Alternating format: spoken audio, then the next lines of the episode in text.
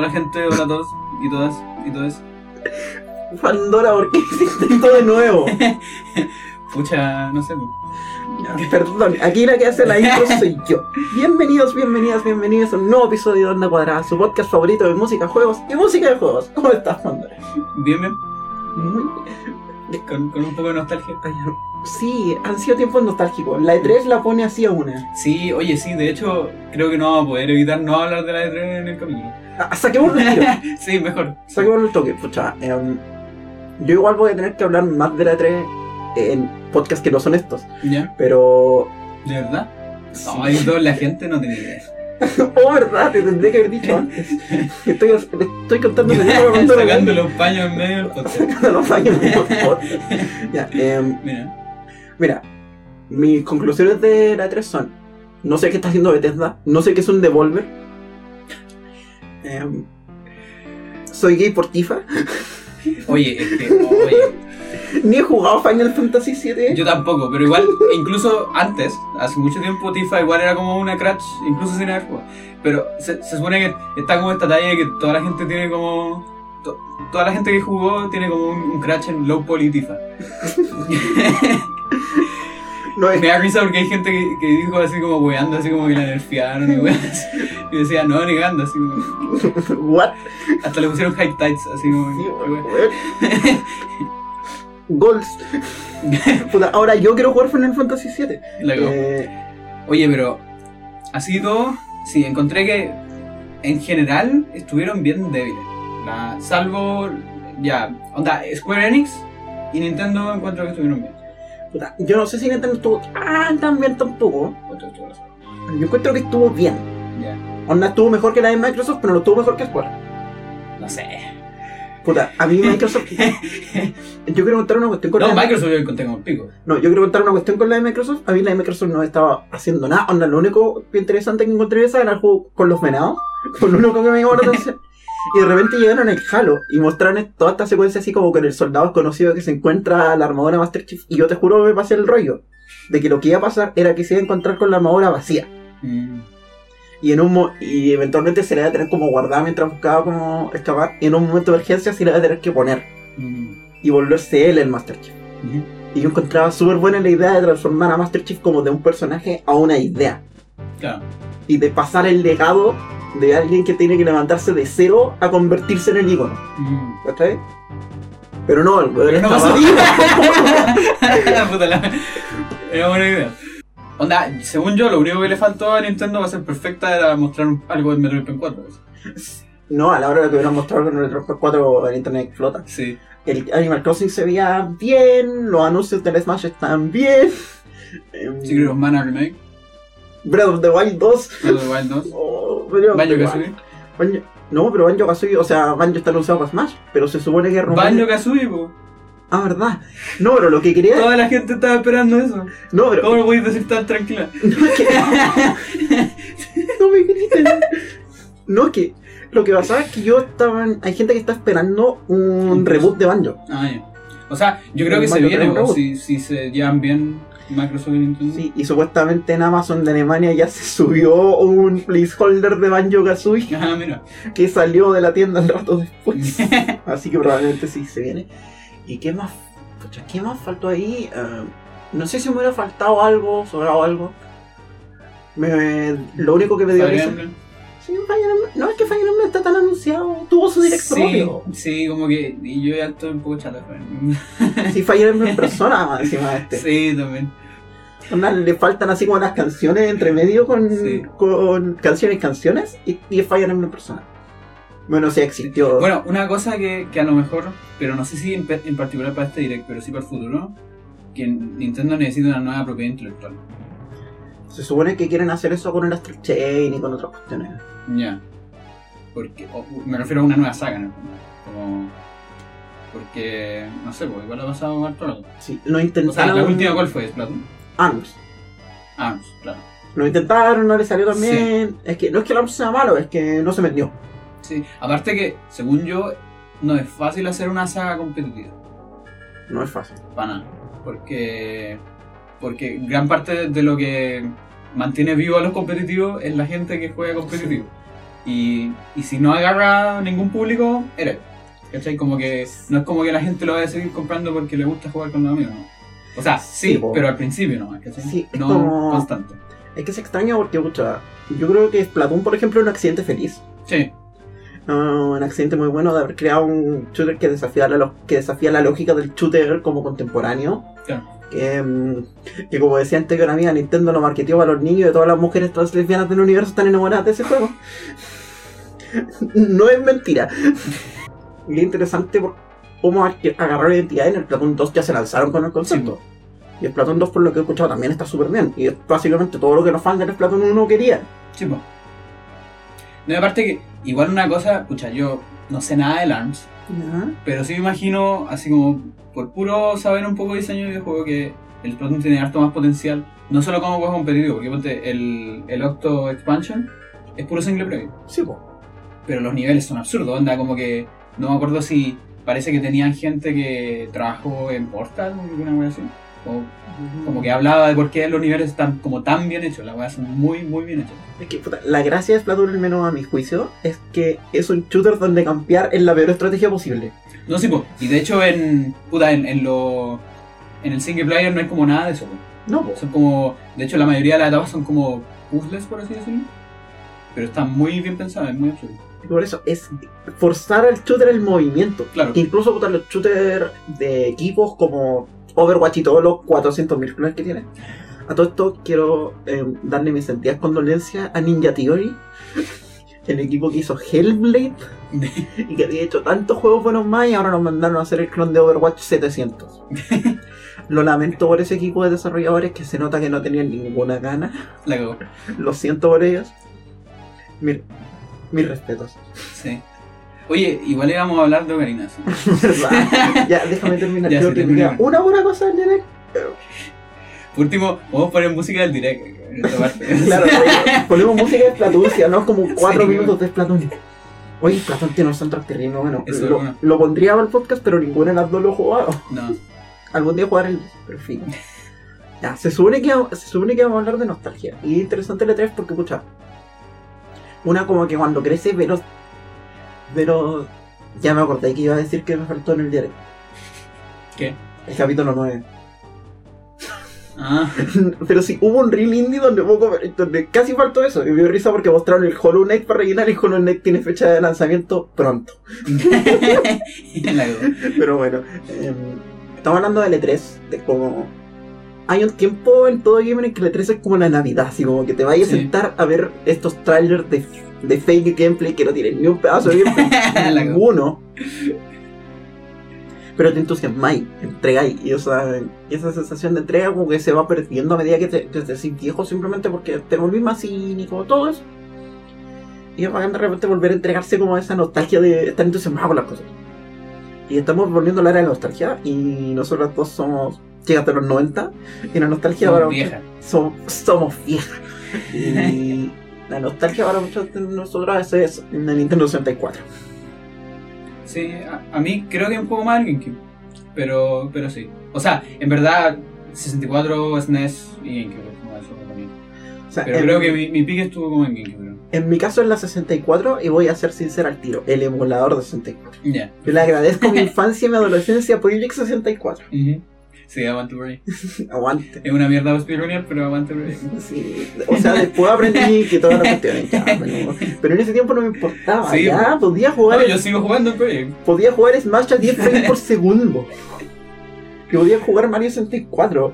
Y era todo lo que me importaba mientras, pucha. Oye, hay nuevo, hay nuevo Universe en 120 estrellas. Chis la hizo. ¿En versión 120 estrellas? Sí. Ups. No sé, caché que Chile la hizo. ¿Cuánto hizo? eh, 1.38 algo. Le bajó unos cuantos segundos. Ah, ya. Pero esa cuestión está como terrible optimizada, ¿cierto? No, ¿Cuánto? ¿Qué onda? ¿Es como la RAM de Yoshi Ena 100%? no tengo idea, no he hecho nada. Yo, Pero yo- la weá es que es muy difícil, entonces está como optimizado, no sé, para Eternal Darkness está más optimizado que la mierda, ¿cachai? Pero, pero para Mario 64, para nada. que no te traigo el De hecho, ejemplo. Cheese tuvo como al principio de la run un, un error de 30 segundos Uf. y el one siguió. Es que en el caso del la 10% es de Yoshi Island es súper complicado porque si tú veis la leaderboard, no hay ni una run que no tenga al menos dos muertes. Ya. Y las muertes en el Yoshi te matan. Sí, un poco eso. Onda, es que son demasiadas weas. Sí. Demasiadas que- Y volver a esta época en la 64, que para mí fue como la primera consola que yo estaba consciente que existía como consola. Así tenía, los- tenía las revistas Club Nintendo, tenían las revistas donde salían los tips, la guía completa para pasarse el juego del que vamos a hablar hoy. Sí, De sí, yo también tuve esa, es fue- es bacán esa club. The Legend of Zelda Ocarina of Time. Y esos tiempos cuando lo en la Darkness iba a salir para 64. De veras. Bueno, cuando, cuando nos toque ese capítulo vamos a hablar de eso. ¿Cómo va? Ah, bueno, yo me acabo de enterar. Sí, un capítulo de Eternal Dawn, un capítulo de Silent Hill. Ya, oye, eh, No, por separado. sí, hay que hacer el capítulo de, de Silent Hill Don't Coming. Digo, de Silent Hill Comfort. Pero va que. Chao, se la Power of Big Fight. Qué buena esa. No, yo no me la podía creer. En un momento así como que estaba viendo y se me olvidó cuál juego iba. Así no, no caché la pausa. De repente vi que abría el menú y era como, ¿what? ¿En qué juego Oh, qué buena esa cuestión. Ya. Enfoquémonos, por favor. Sí, un poquito. Como que eso fue harto rato. Es para echar a la gente. claro, como, ah, venían a hablar de Ocarina of Time, ¿dónde Sí. están hablando de mi juego favorito? Sí. El mejor juego del universo y la wea. Exacto. Ya, mira, Después de esto ya no nos van a escuchar. la cagó. No, mira, yo, yo igual creo que históricamente el mejor juego del universo. Bueno, Históricamente. Onda, no como absolutamente, ni Ah, porque de hecho yo creo que el Ocarina envejeció mal. Yo creo que, o sea, yo creo que hay varias cosas, como en particular el Ocarina que envejeció mal. Como que, el, no sé, los diálogos que sean muy lentos, ciertas cosas. Hay, hay un montón de cosas que, que Irule no tenga ningún mono, o sea, un campo pelado. Si la gente que dice que el Hyrule de Breath of the Wild está vacío no ha jugado con una. Eh, pero así y todo, eh, puta, es un precedente culiado, o sea, Es súper importante. sí, eso. Como, Es... Ya era, en ese tiempo Nintendo estaba en, bueno, todas las compañías, pero Nintendo en particular estaba con la pega súper difícil de pasar del 2D al 3D. Que es una pega súper complicada. Con Mario 64 le salió súper bien. Establecieron una base para el plataformero 3D que hasta el día de hoy se mantiene. Sí. Super Mario es, de hecho, básicamente Super Mario 64 2. Star Fox también se basó en 3D súper bien. El mejor juego de Star Fox es el de 64. Sí.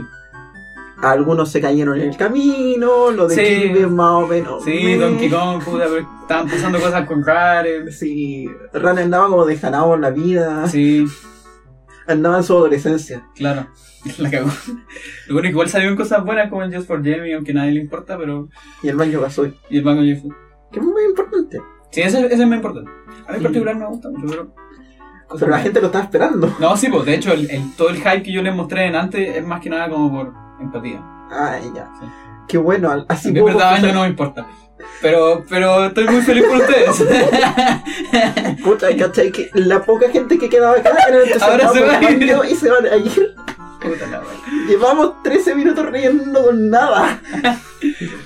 Vamos, orden con las cosas. Ya, pero mira, además que en este punto ya debemos estar como en, en la canción de Navi, más. ¿Verdad? Quizá un poco más. Pero yo quiero hablar de la canción de Navi porque esa weá eh, la encuentro absolutamente enferma. Más que, Navi, más que la propia nave. Sí. O ya como más o menos ahí, yo creo. Ah, que- Yo quiero terminar de dar contexto del juego. Ya, ok. ¿Pasamos o no? No, dale, dale. Ya, mira. Nintendo estaba de vuelta en, en esa pega de adaptar las cosas al 3D. Y sale Legend of Zelda Ocarina of Time. Con esos diseños brutales. Con el, con el diseño que pucha, canoniza Link. No se olviden que el Link del, del Link to the Past tenía el pelo rosado. Em, Sí, pues, y de hecho, yo creo que esa es la imagen de Link que más ha quedado como en la historia. o sea, Link no recibió ninguna actualización grande de imagen. Por ejemplo, para Smash. Mm, No recibió ninguna actualización grande de imagen entre ese juego y Ultimate. Y en. Ultimate recién le pegaron el premio Makeover. En, Sí, porque el de Twilight igual es como un, uno más desarrollado del, del, del eh, Eso, Ocarina of Time Adventure 2. Pero el cuento es, Ocarina of Time es un juego extremadamente memorable y es un juego extremadamente importante. Y haber pasado del Zelda 2D al Zelda 3D, haberlo hecho bien, Sí. de la manera en la que se hizo, en ese momento era muy, muy, muy crucial. Y por eso, bueno, fue el mejor juego de todos los tiempos por muchísimo rato. Sí, la. Fue el Zelda más exitoso de la historia hasta Breath of the Wild. Sí, pues. Entonces era como, ya, este juego importa. Cago. Fue cuando Avengers le ganó a Titanic. Edita eso mejor. Empecemos con el soundtrack. Bueno, ¿quién escribió el soundtrack de Zelda? ¿El? El mismísimo. Hay que ponerse de pie para decir ese nombre. Me pongo de pie, Koji Kondo. No se puso de pie. Esto es una aventura. Ya mira, me da lata ponerme de pie para decir nombre, ni para decir ni una rey me pongo de pie. Esa fue la primera vez. Gracias. Pero si usted no conoce a Koji Kondo, yo no sé qué está haciendo escuchando este podcast. Pero por Pero si sabiendo más de música, está bien. verdad. Pero se los vamos a presentar. Koji Kondo es el John Williams de los soundtracks de videojuegos. es. Ha escrito para Nintendo desde Super Mario Bros. Desde el mítico tan tan tan pa, pam pam para adelante. Por un montón de franquicias. Todo Mario hasta Mario Galaxy 2. Todo Zelda desde el Zelda 1 hacia adelante. Mm.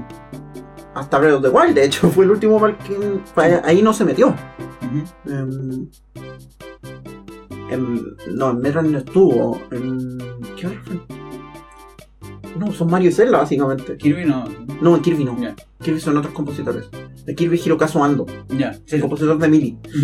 Pero em, el tema es el señor Koji Kondo. Don Koji Kondo es extremadamente importante.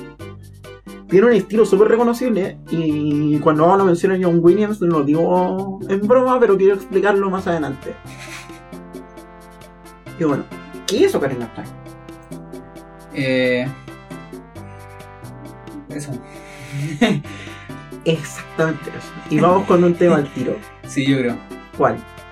No sé. O Vamos, yo pondría los títulos al tiro. ¿Cómo? Yo pondría el los títulos de nuevo.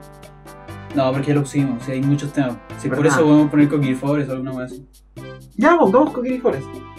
El soundtrack de The Legend of Zelda Ocarina of Time, me da lata decirle así, no lo puedo decir en Zelda 64 nomás. Ut. El OT. Ah, de- del soundtrack de The Legend of Zelda Ocarina of Time por Koji Kondo, Kakariko Village. No, po. Del soundtrack de De Locarina, Coquille Forest. Eso mismo. Kokiri Forest.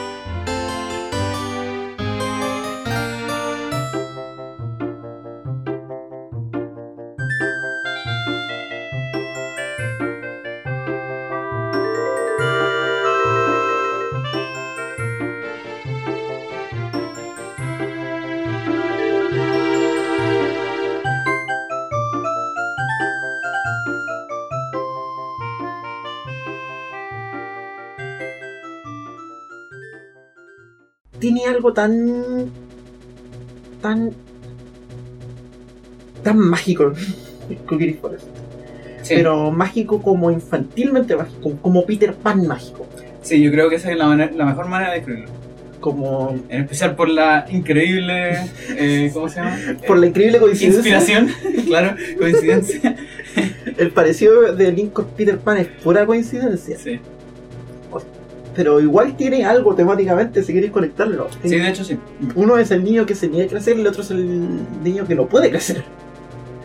O sea, que se supone que no puede crecer porque Ujú. los coquines no crecen. y- Hay toda una historia con el Lord de Time que es súper difícil de explicar, pero esa secuencia de entrada desde que apretáis el título hasta que llegáis a este Link, cabro Kiko. Que es el niño que nadie quiere. Claro. Que, que está de repente. Igual lo quiere. Ya, sí, nadie lo quiere, ya, ya, sí, sí, sí, verdad, verdad. Verdad, Sally lo quiere, ya, ya. Pero este niño como que nadie pero Sara quiere. O, lo dije en, inglés, en, en, en Spanglish. Nadie quiere, además de ser. em, y de repente lo llaman como este gran árbol de y todos los demás. Y Kiko así como Claro. dormido, así como envidioso, así como restregándole Claro. la pelota cuadra. Es Kiko, tiene los medios cachetes igual de envidioso. ¿Cómo no va a ser Kiko? Luego. Y de repente te llaman como este gran árbol de Q y el juego en ese momento parece muy chiquitito. Mm. A menos que no sé, estés haciendo, estés haciendo el Forest Escape o estupideces de ese estilo, es, en ese momento el juego es enano. Sí. Y el soundtrack se comporta también como de esa forma como muy chiquitita. Los sonidos, si bien existen, no son como grandes todavía. La única introducción que tuviste como un sonido más grande fue cuando te presentaron a Ganon. Sí. Ese sonido es como grande, pero... pero Bueno, igual la No. intro de Q3 es un poco. Bueno. un poco oscura, por así decirlo. Sí, pero es que el Deku Tree es grande. Cuando veía el Claro, Tree sí, sí, claro, sí, tengo- Ya, ahí tiene sentido. Claro. El Deku Tree se está presentando. Mm. Y en- trae al Deku Tree, al Deku Tree con bigote. ¿Ese era el Deku Tree con bigote? Sí. Sí. Y Bueno, una cosa antes de eso, algo que se repite mucho en Ocarina en todo lo que son los, la mayoría de los lugares, así como Kokiri Forest, después etc. Bueno, de hecho, en verdad, más que nada en Kakariko al principio, y lo que son como las casas, shop, etcétera, cosas así, es mucho el uso del pichicato, que es cuando como que peñiscáis la cuerda, claro. Esa hueá como que suena mucho. Y también mucho staccato también, que está todo el rato. que es como una cuando dormís la... Claro. Sí. Eh, de hecho, hasta Kokiri Forest es casi puro pichicato. Y como que en Kokiri Forest entran como las primeras cuerdas frotadas y cosas así. Exacto. Y la, todo lo que son lo- las melodías están usualmente ejecutadas por vientos. Sí, Porque Ocarina. No voy a llegar a eso. sí. Pero. Y el primer lugar donde entré como cuerda un poco más frotado con, con instrumentos más bajos es cuando estáis ya dentro del calabozo. Claro. Zelda Ocarina of Time como todo el... Y de hecho, ese tema es brigio porque, de hecho, en verdad, ese tema tiene dos instrumentos. ¿Cuáles? No sé. Pero son dos. Hay dos voces, ¿cachai? Ah, Hay dos voces y nada más. No hay, no hay percusión, no hay ritmo. O sea, así como un bajo, ponte. El, el único bajo que está, está como haciendo como ruidos medio random. Y en el fondo son como dos sintetizadores bien extraños, por así decirlo. Eh, y es súper ambiental, como que... ¿Cómo decirlo? Es, es como... No sé. A mí me da como una sensación como de misterio, por así decirlo. Eh, Es que está ese tema de que en el fondo, el, y te enteráis después de que lo pasáis, el Deku Tree está enfermo. claro, Entonces está como todo este parásito claro, una cuestión así. adentro de él que, que obviamente causa como esta sensación de que estáis entrando como algo en decadencia, si Claro, queréis Un decirlo. poco de como los temas del Metal. manera. Sí, Onda, nada en la instrumentación, pero me refiero como un poco en el motivo. Como lo que decía, así como dar esta sensación como de sentir al jugador como que está en un lugar como enfermo. exacto. Así como en decadencia, no sé. Entiendo, entiendo. Por, por dar una analogía mucho como más reciente, me recuerdan mucho partes del Infected Crossroads del Hollow Knight. Ya. Porque el Hollow Knight tenía, tenía el soundtrack es completo orquestado. De repente se pasa por los pichicatos y es muy rico porque está casi todo con cuerda. Pero cuando pasáis esta parte del juego, porque el juego es como un Metroidvania. Y en la primera parte ya llegáis y hay un jefe al que si matáis en otro lado, causas que la- el área de entrada se infecte. Ya. Y esa parte el soundtrack cambió. Cuando pasó de ser como más, no luminoso, porque el soundtrack de Hollow Knight nunca es luminoso, pero pasó de ser como más entendible a ser mucho más pesado. Sentirse mucho más alejado, como corrupto. Porque obviamente, y tú ves la corrupción del área, y Claro. los enemigos que antes se comportaban de una manera ahora son mucho más agresivos. Tení partes que realmente te pueden atacar así porque sí explotan. Y esa sensación me causó como de este mundo que se está enfermando. Mira, incluso antes del. ¿Cómo se llama? De entrar al Deku, hay, una, hay un tema que es el tema de Val. Y el tema de Val tiene una weá que es pura tensión. Así como. Es absurdo. Es Sí. pura, pura, pura tensión. No tiene nada más. Y, y es. Onda, tenéis como una batería militar. Así como. Y, y, y, y las cuerdas y weas así. Bueno, en verdad no sé, son. en- es como entre cuerda y viento, así tipo. ¿Cómo se llama? Son metales, pero no son Sí. trompetas, son como cuernos. Sí, es que eso, sí, sí, es como un poco eso. Claro.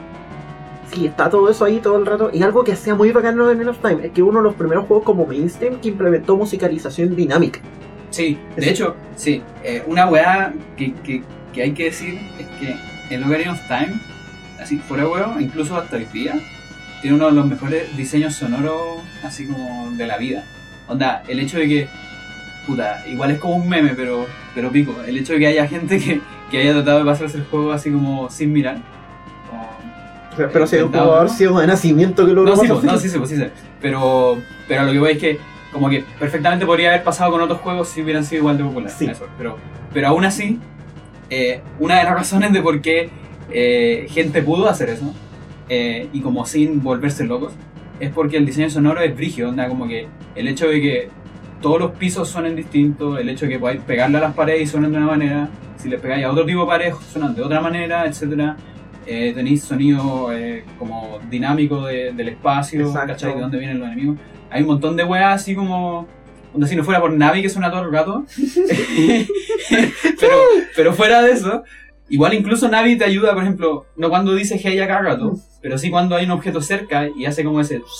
Que se mueve como hacia el objeto. Todo ese tipo de cosas chicas como que ayudan caleta. Y, y si andáis con los audífonos en el juego, la sentí alejarse hacia la dirección Claro, donde está el objeto. sí, pues, es esa- maravilloso. Sí. Es uno, si no me equivoco, uno de los primeros juegos que. No, Surround todavía no tenía, o sí. Creo que implementó. Uno sé. Me acuerdo si es que tenía este y mono. Sí. Pero si no tenía Surround, igual tenía esta, esta weá de las distancias. Sí. Seguro. Era acuático como está implementado. Y funciona súper bien por un juego que, pucha, te tiene que estar recalcando la sensación de. ¿Cómo lo digo? De profundidad. Claro. Todo el rato. Porque el 3D no sacáis nada de tener los gráficos 3D si tu diseño sonoro sigue siendo pensado para el 2D. Y bueno, y al final de Deku tenéis Boss Battle. Sí, es como la primera entrada. Puta, to- todos los temas de pelea, por así decirlo, eh, tienen un, un motivo como bien parecido. eh, en el sentido de que, ponte, ninguno. Encuentro que ninguno es terriblemente épico. Es que mm, yo creo que nunca lo son. Y nunca lo son por razones narrativas. Sí, pues. En el, cuando estáis de cabros chicos en las peleas, estáis de cabros chicos. No Sí, po. tentáis en el futuro de adulto. Es como, loco, el mundo ya se acabó. Garo ya ganó. ¿qué claro, sí. Aparte que igual siempre. Pucha, este. Ya aquí, aquí me voy a cargar un poco, tú sabes más de celdas. Pero en particular en este.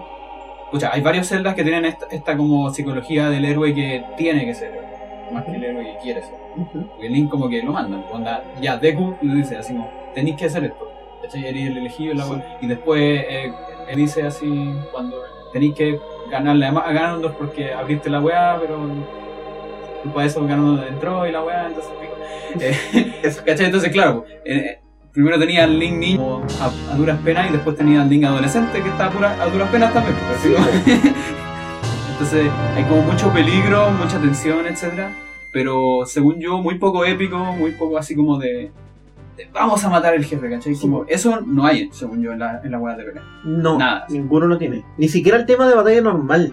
No, podría siquiera. haberlo hecho. De hecho, es- yo creo que es el más, más tensión de todo, así como que... todo el rato es como. Define, te estáis peleando Claro, tu sí, la quedó así. Y esa cuestión se quedó en la franquicia. Hasta el Breath of the Wild tiene una idea muy parecida. ¿cachai? Incluso me da risa porque el de Breath of the Wild escala a medida que tenéis más enemigos o menos enemigos. Y cuando tenéis muchos enemigos te está reventando todo el rato que estás en una situación terrible tensa y que o te arrancáis o te morís. Mm, Me gusta que eso quedó en el overtime. Sí. Porque ostras, algo que por ejemplo no tiene Link to the Past, que era anterior, es que no tiene música específicamente para las peleas. Sí. Por limitantes técnicas. Luego todo el rato tenían las peleas así como elementos puntuales dentro del Claro, mapa. y, y en particular en el Link to the Past hay menos espacio entre los enemigos. Cierto. Incluso Eh. hay menos que en el Zelda 1, ¿no tenés? Sí, de hecho. Como está esta weá de que igual hay, suele haber harto espacio entre enemigos, por así decirlo, porque el, el ambiente es más grande, etc. Eh, como que te podéis dar el lujo de hacer este como cambio dinámico entre Exacto. la música ambiental que tenéis. Y de hacer que cada encuentro se tenga que sentir más peligroso. Claro. De hecho, es maravilloso la espada. Sí, Que por ejemplo, que cortar en horizontal o en vertical Claro. tiene efectos diferentes en los enemigos. sí. que el control de Zelda Ocarina of Time es el control que adoptaron todas aventuras 3D de Sí, para sí. Así de significativo es. Un tema que, onda, el Ocarina jamás, como, como salto a 3D, jamás en la vida hubiera funcionado. Y yo creo que fue como uno de las weas como más bacanes. eh, con el. ¿Cómo se llama? El target, el lock, Sí, con el Z. Z Target. el Z Target, porque esa weá, eh, que en el fondo es lo mismo que tiene Metroid Prime, pues ya hablamos un poco Sí. de esto, de que tenía esta weá que, que no es como un, un FPS, donde como que lo importante es como tener destreza para apuntar. Aquí lo importante no es tener destreza para apuntar, es para moverse. Y la mejor simetría para moverse alrededor de algo es la cilíndrica, entonces como que necesitáis un sistema que te permita hacer eso mismo. Exacto. Y el Z Targeting se volvió estándar hasta el día de hoy. Los juegos usan Z Sí. Targeting. Y no estoy hablando solo de juegos de Zelda. Hasta O aventuras sea, RPG, hay caleta, se dan RPG, escucha, el God of War del año pasado usaba Claro, Z Targeting claro. como un loco. El Z Targeting lo inventó Ocarina of Time y se quedó. Sí. Quizás es la mecánica más revolucionaria que inventó Ocarina of Time.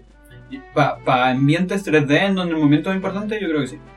Fuera- Bueno, volviendo como al juego propiamente tal y al flujo de la historia, pasa este momento en que ya se murió el árbol Deku, Sí. F, y tú que hay con una misión como súper genérica, te tenés que ir del bosque. Lo que se supone que en ese momento es tabú. Los Kokiri no se van del bosque. Sí, pues. Está como siempre.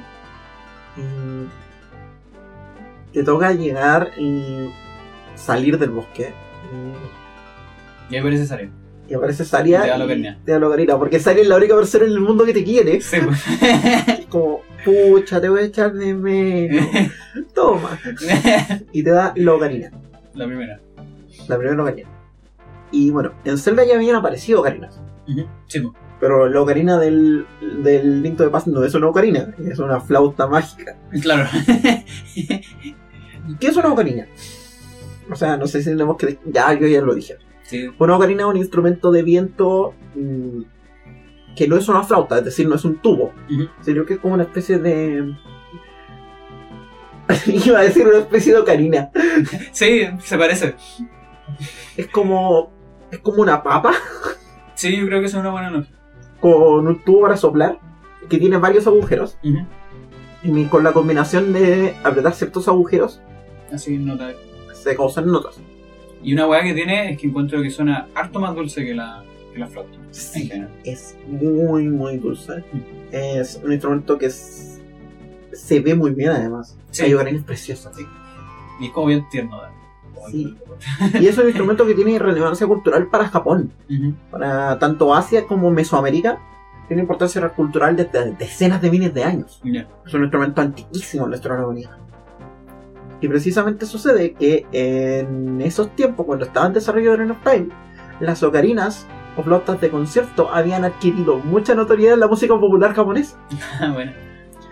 Y por eso es que Ocarina of Time es Ocarina of Time. No es solo un tema con traducción, allá también es Ocarina of Time.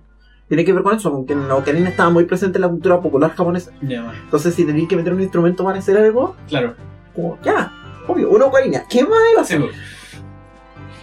Y después como que trataron de replicar la fórmula, con el Sí. Y con otras cosas, pero Sí, de hecho. De hecho, yo diría que fuera, weón, antes de Locarina, o sea, como tú decís, allá en, en Japón ya estaba popularizado, ¿no? Sí. pero en todo lo que es Occidente, yo creo que antes de Locarina la gente en general no sabía lo que era una ocarina.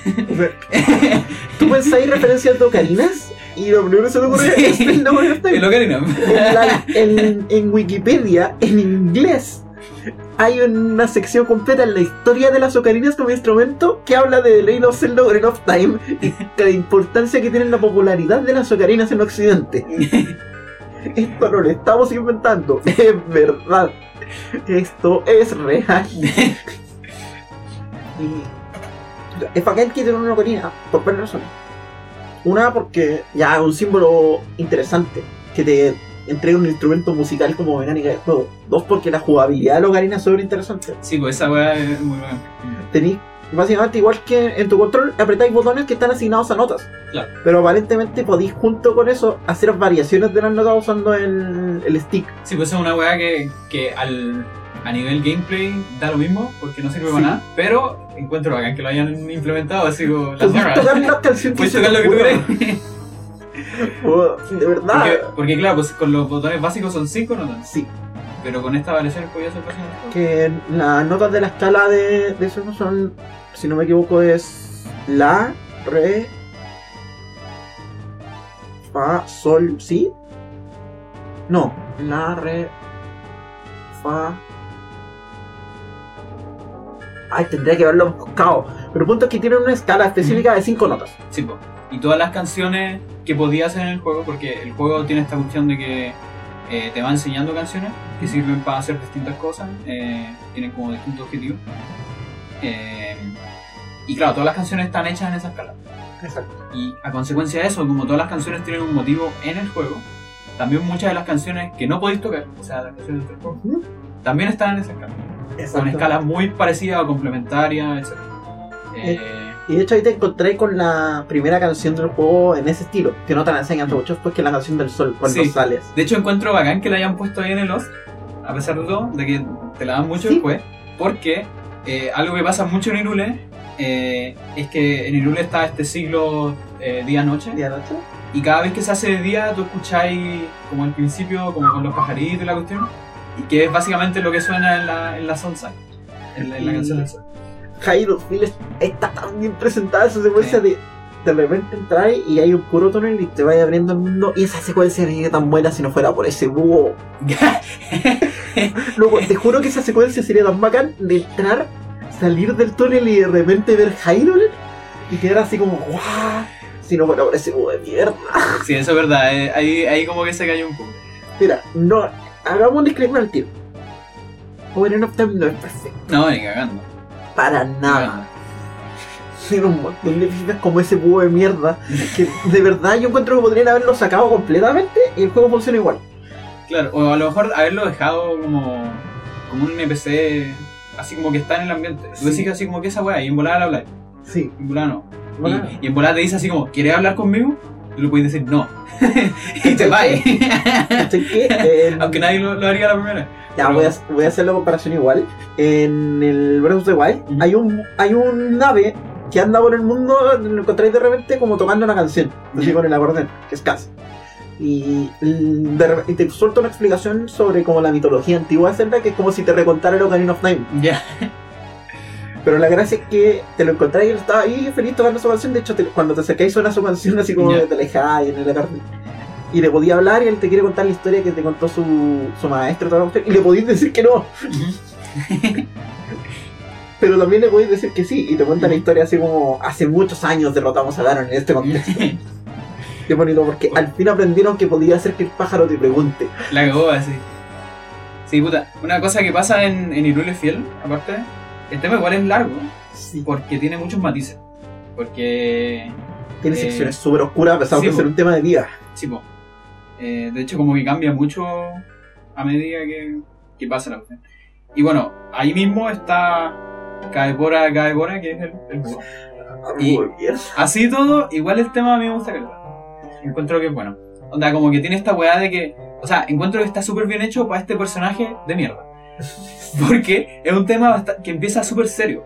Entonces tú como que veías al búho y el búho es como un personaje como súper serio y la weá así Es como. que- Es como ¿Cachai? Es que los boss significan eso. Sí, pues de hecho. Pero que a medida que avanza el tema, eh, se vuelve como más relajado y más comprensivo, por así decirlo. Que vendría siendo como, como de cada esta, esta conversación que es como, ya sí, soy un pesado culiado y tenéis que hacer esta weá y todo, pero igual te entiendo, yo creo que te cuesta como asumir que el héroe y la weá, pico, y- ¿Quería escuchar esto no? Y caché que la opción. La primera opción que sale es sí. Entonces uno está macheando, uno está apretando A, ya apúrate, apúrate, sale la opción, apretá ya de nuevo. No. Mierda. Quiero decir también que algo muy interesante de Hyrule Field es que no es el tema de Zelda Link to the Past ni el del Zelda 1. Sí, eso es verdad, por fin. Podría haberlo sido y no lo fue. Sí, po. Ya había jugado en el conte- con el con no tener el tema de Zelda propiamente tal en el Link's Awakening, donde ya está el tema de Zelda, pero una versión como torcida del tema de Zelda. Claro. No es el no es el que conocemos. Y acá derechamente no lo tienen. Y en su momento la gente lo odió porque no era. ¿De verdad? Sí, pues, ¿y por qué creéis que lo tienen en el Majora's Mask? Para mí no tiene ningún sentido que esté en el Majora's Ah, sí, y no en el sí, sí, tienes razón. Sobre todo porque se supone que el tema de Hyrule y es, el Majora's Mask no pasa en Hyrule. O sea, depende. En volada Link se está muriendo y... Bueno, ahí vamos a hablar de eso en el capítulo de Mayora. ¿ya? Eh, sí, eso es bacán. Onda, de hecho yo creo que... Escucha, igual hay... No sabría decirte bien qué, qué temas se repiten en el Ocarina de otros Zelda. Hay uno que sí sé, que es el del menú. Ajá. Eh, ese que es el, el típico, el mismo que suena en el, Past. Y bueno, los motivos obviamente se repiten Sí, caleta. hay algunos que se repiten pero, pero no sabría decir si hay como un tema específico que se repite. Que yo sepa, el único que tal vez se repite creo que es el de Kakariko, pero no estoy segura. Ya. Ya. Estoy tratando de acordarme del juego para volver. Ya mira, el juego lo que viene ahora es Town. ¿Verdad? Te mandan a hablar al castillo. Claro. Te mandan a buscar a Zelda. a buscar a Zelda. Porque el juego se llama Zelda, yo pensaba que estaba usando Zelda. Zelda no el elfo verde. a ver. Yo me acabo de enterar. Bueno, y una weá que, que pasa en, en, en Market, en el mercado, en Town, el castillo, la weá. Sí. eh, que, que hay que decirlo al tiro con Kakariko, según yo, porque tenía estas dos como ciudades o ciudadelas, si queréis, Ajá. o pueblitos, eh, que son como los dos centros urbanos, por así decirlo, de. Sí. eh, como más principal. Hay otras weas también, está como Gerudo, etc. Sí, bueno, estos son como los centros Como- urbanos como humanos. Claro, como humanos, exactamente. Claro. Eh, y, y algo bacán que pasa entre esos dos centros urbanos es que el contraste es absurdo. Onda, tení, por un lado tenéis Cacarico, que es como este lugar súper tranqui, así como relajado. Es como irse al campo. Claro, como campesino, etc. Eh, versus Market, que es como casi fiesta, así como, Sí. como la gente comprando weá y, y tení La pareja weá- la pareja dando vueltas infinitamente, claro. Eh, y una weá que es brígida, que en el tema no suenan. Bueno, que es una weá que me pasó alrededor de todo el soundtrack Ajá. cuando lo reescuché. Que siempre en mi cabeza estaban sonando los ruidos de fondo. Que no están en el soundtrack, porque son parte del sonido. Oh, no. Las voces hablando no son parte de la canción. Es verdad que Pero no podéis no pensarlo, onda. Está todo el rato la bulla, ¿cachai? Como todo el rato. No es como en el soundtrack del Donkey Kong donde los efectos sí están. Claro, los efectos son parte. Aquí los efectos no son parte, pero están tan bien hechos que tú crees que son parte. Y caché que lo más impresionante de todo este soundtrack es que está hecho en MIDI. Esa weá es como que weá. ya, y entra como. Y entra el castillo. A la parte de Metal Gear Solid de A la parte más ridícula. ¿Sabes que Ese tema encuentro que es muy divertido porque. Porque encuentro. La, la situación es súper absurda y súper ridícula. Y el tema también es súper ridículo. Sí. Onda, es como. Es casi como una broma, por así decirlo. Y es como que te estuvieron agarrando. Hasta cambia la cámara. Así, Claro, de hecho, es una cámara súper absurda. Es la cámara del Link the Past. Claro. Como no, esto, esto es un chiste. Y de Sí. como que el sonido que suena como del pito de los. Así Sí. como pito de árbitro. Sí. Ni siquiera tienen un pito. Bueno, supongo que silban. ¿no? Sí. ¿Cómo si fuera? Y como que el juego sabe que esto es una estupidez, Claro, pero es la mejor estupidez que se le pudo haber ocurrido para Sí. llevarte al momento más importante del juego que es el encuentro con Zelda. Mm. Con Zelda que también es una cabra chica. claro, y que tampoco cacha nada. Sí. O O sea, sea- o sea, cacha más que tú. Harto más que tú. Sí. Pero igual es, es como, está como en la inocencia aún, así como Sí. que weá. No, pero nada, hay algo, hay algo súper interesante en esa Zelda. Esa Zelda sabe el tiro que ganaron en mano. Sí, eso sí. Hecho, es la persona que sabe que ganaron en mano. De hecho, y su sí. mano lo hizo. Claro, así como. Tiene una cara de, de querer destruir el mundo, pero nadie cacha. Así como ella. Es como pasa tan piola. La cagó. Y la mitología de Ganon en este juego también es importante porque tú no alcanzas a ver a. Onda, cuando ves a Ganon en esa cutscene Zelda te lo presenta, como que lo ves de lejos. Sí, po. Y te mira. y te mira. Y el te mira como humano y tú que Sí, como, what? Todos los celdas anteriores, pucha. En Nick Awakening no está Ganon. Sí, pues esa weá es brígida, como que este es el primer juego en donde como tiene una presentación súper... Incluso desde el principio, pues, desde la primera cutscene, cuando aparece como un... Ya, y después entendís que weá. Exacto. Como estamos tirando las flores, y si tiramos el, el tema de Zelda. ¿Ya? Démosle. Zelda Flurlamy de Legend of Zelda Ocarina of Time.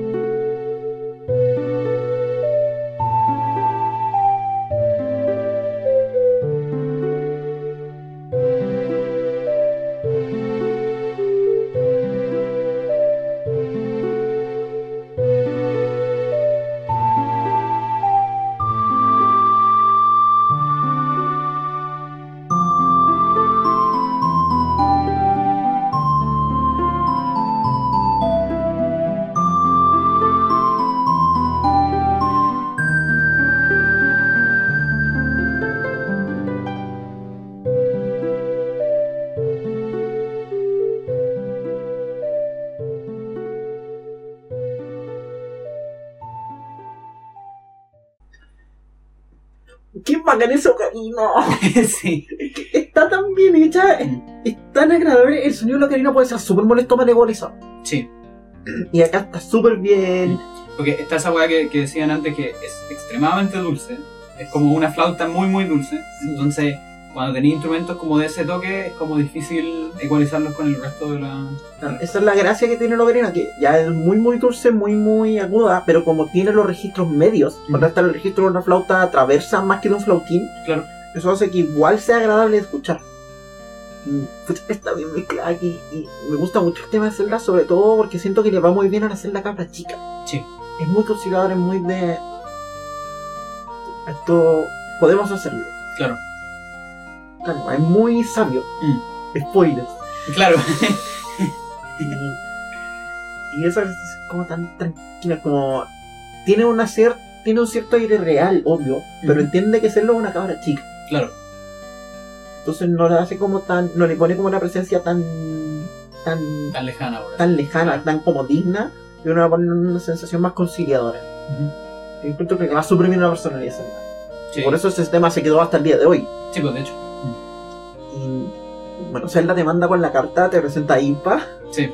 que se volverá personaje recurrente de la franquicia a partir de ahora. y te da una carta, no me acuerdo por qué te da una carta. Ah, verdad, te da una carta para que vayáis a hablar con los Goron. Eh, más que nada es porque no te dejan entrar a la, a la montaña de la muerte. Porque el Entonces chico. Claro, porque claro, eres un pendejo culiado, así como, ¿qué weá? ¿Quieres Ya, cabrón. la montaña de la muerte, así como. Ah, ¿Qué parte de la muerte no te quedó clara? claro, entonces necesitáis una carta. De hecho, algo que pasa, creo que pasa en la franquicia, al menos a mí me pasó, probablemente porque no escuché nada de lo que me dijo el búho, es que yo fui a Cacarico primero, me encontré con la reja, y ahí caché, ah, ya necesito una carta. ok. Oye cabrón chico, ¿vos qué estáis haciendo Sí, sí, sí, acá? la Ándate a jugar a la pelota, el otro no. Ándate a pegarle a las gallinas. La cagó, eh. aunque son más peligrosas que la montaña de la muerte, pero, pero tú no lo sabes. y te mandan a buscarla. A, a entregarle la carta para poder entrar a la montaña de la muerte. Y entra y Cacarico, este aire como de campo. Sí. De verdad es como que te fuiste al campo. Y eso que no está tan lejos de. De hecho, está como al lado. tan lejos. Y algo interesante que pasa en Cacarico, y aquí me voy a adelantar caleta al futuro, pero porque estilo, algo que yo no me había dado cuenta, que estaba en mi subconsciente, seguro que sí, pero no me había dado cuenta hasta que escuché el soundtrack hace como dos días, es que hay dos, dos hay dos temas de cagaricos. ¿Qué? Sí, po. No sabía tampoco, ¿viste? Si la weá está tan bien hecha. hay dos temas de cacarico, el cacarico chico, el cacarico grande. Cuando tú volvís cuando grande de cacarico, es básicamente el mismo tema. Lo único que pasa es que la guitarra, eh, que está como Sí. siempre como armonizando, etcétera, ahora es una viola, como con cuerda frotada. Eh, la ocarina, ahora es una flauta. Y el acordeón, ahora es una trompeta. Esa es la única diferencia.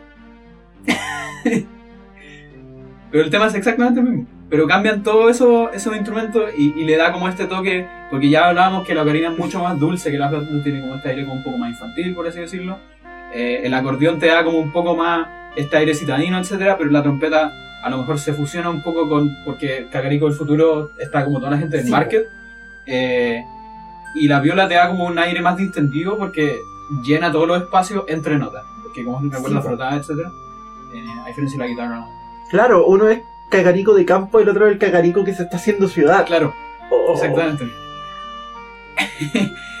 Por la, la inmigración de la, gente. Pandora lo hace de nuevo. Oh, Dios. Es que está bueno, cagarico está tan bien hecho. sí. Esa. Y una melodía súper simple, además. Mm. Bueno, aquí quiero tirarle flores al excelente proceso que tiene Koji Kondo para escribir melodías. Mm. Es quizá lo más fuerte que tiene en su estilo composicional. Tan rigorosamente fuerte que, pucha, la otra vez yo estaba escuchando el álbum de alguien y el tema final tenía tres notas que, era- que sonaban igual a hacer las Lullaby. Esa compositora escribió así como, hagan preguntas sobre el álbum. Yo le pregunté, oye, ¿qué guay? ¿Una referencia a hacer las Lullaby? Y me dijo, no. Pero habla muy bien de Koji Kondo que todo el mundo me había preguntado lo mismo. Maldito Koji Kondo, ¿por qué Claro. es tan bueno escribiendo melodías? Claro, como que podría haber sido una referencia inconsciente a veces. Exacto. Que es algo que nos pasa, Y el tema es, es tan bueno escribiendo Koji Kondo casi que tres notas para que una referencia. claro. Y es porque el loco tiene un... Alguna vez lo dijo en una entrevista, el loco cuando escribe melodías y temas cortos, lo que hace es que se puede escucharlos por horas. Así por horas en loop infinito. Y si en algún momento se aburre, lo, escri- lo escribe de nuevo. Ya, Quiere escribir melodías de las que nunca te canses de escuchar. claro. De hecho, Cacarico en particular tiene un poco eso, como que voy a estar, es como para estar ahí tirado, onda, como que si viviera ahí en Cacarico y realmente sonara esa canción de fondo, como que no sería tan terrible. Sí. No Como que en Market me volvería loca después de un rato, sí. No, pero demasiado, güey. Mm, Ya, subí a la montaña de la muerte. Claro. Y ahí nos encontramos con lo que vendría siendo como la tercera civilización, por decir. Porque están como Sí. los Kokiri y los humanos. Eh, ya, los aliens, si querés. Pero eso es como Ah. Eh, Los elfos. claro. Y aquí llega el Goron. Y, y eh, de nuevo, onda. Yo creo que uno de los motivos más brígidos de, de- del juego y una weá que, que hace muy bien el tema de los contrastes. eh, el hecho de que, puta, la, la canción, de- eh, la canción, el, el soundtrack de Locarina tiene mucho como de folk, por así decirlo. Sí. Como que hay, hay distin- hay muchos instrumentos eh, como nativos de distintos lugares. Y algo que yo encuentro que logra extremadamente bien es darle esta cuestión así como cultural a cada raza.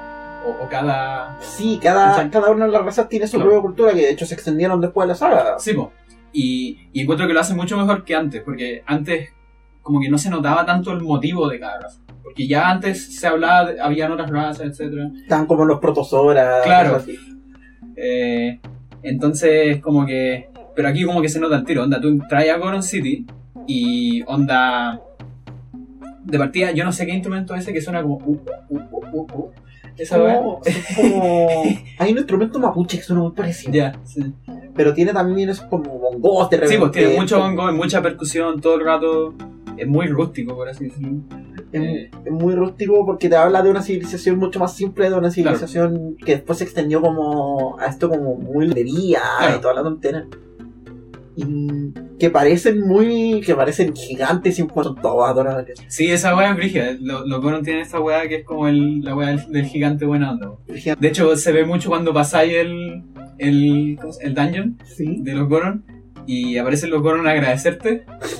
Y, y lo único que quieren es abrazarte, pero te van a destruir si lo hacen. ¿Cachai? La chucha, así como- Y hizo un text cerrado y, y- y- y Link sale corriendo. así quieren puro amor, pero no se dan cuenta que. Sí, y son esa cuestión de que los goros pueden ser tan adorables, pero tan imponentes como por favor vayan y abracen a su goron más cercano. ¿Cachai? Que, un detalle, los goros se fueron haciendo como más tenebrosos, sobre todo en el Twilight Princess, Sí, cierto. como más- Un temple bien distinto al. al original. pero volvieron al diseño más parecido a Ocarina of Breath of the Wild, Ya, bueno. y son como enanos de, de Blancanieves. es maravilloso. Bueno, y te mandan a los goron a la montaña de la muerte. Claro. Como, lindo nombre. La cagó así. Como de- y los goron están con un problema de iguanas. Claro. De dodongos. De todo. Claro. Y, y chiste, ¿cuál era? ¿Por qué era que tenían problemas con Escucha, no me acuerdo muy bien, pero me parece que. Porque los dodongos se Creo que, creo que minaban en la cabeza Ah, los dongos. Y claro, los dongos son como. son, son pencas. Ah. Eh, o sea, el que se los comía por baje. Ah, después. O- pero ya los dodongos tienen esta weá que son peligrosos, explotan, ¿cachai? Toda esa weá, entonces como que. Como aquí no podemos onda. trabajar en paz. Claro, la cagó así. So, a algo. Claro. claro, y algo que pasa ahí es que tú llegáis y. Y llegáis y no podís. Tenéis que hablar con Darunia, que es como el jefe. En el fondo, Darunia es como, es como un Goron duro. Entonces como una- es como un personaje súper difícil de llegar a él. Entonces para llegar a él, tenemos que encontrar a una vieja amiga de, de Darunia y como hacer, hacerle recordar a esa vieja amiga. Y ahí es donde nos mandan de vuelta para la casa A encontrar a Saria. a, a encontrar a Saria, a los Woods. Que se nos olvida y en este momento es cuando recién aprendemos los juegos que los coquines no crecen. Claro, pues, como para que esta loca cache a, a Exacto. Darunia, weón, Tienen claro. que vivir, tienen que haber vivido mucho rato. Sí, pues. Lo que hace la situación con Link un poquito preocupante. Claro, así como. Antes era preocupante para el otro lado, pero Sí. ahora es como Mucho. ya no voy a poder ver Ocarina of Time de la misma manera. Y. Puta que buena la canción de Saria. Sí.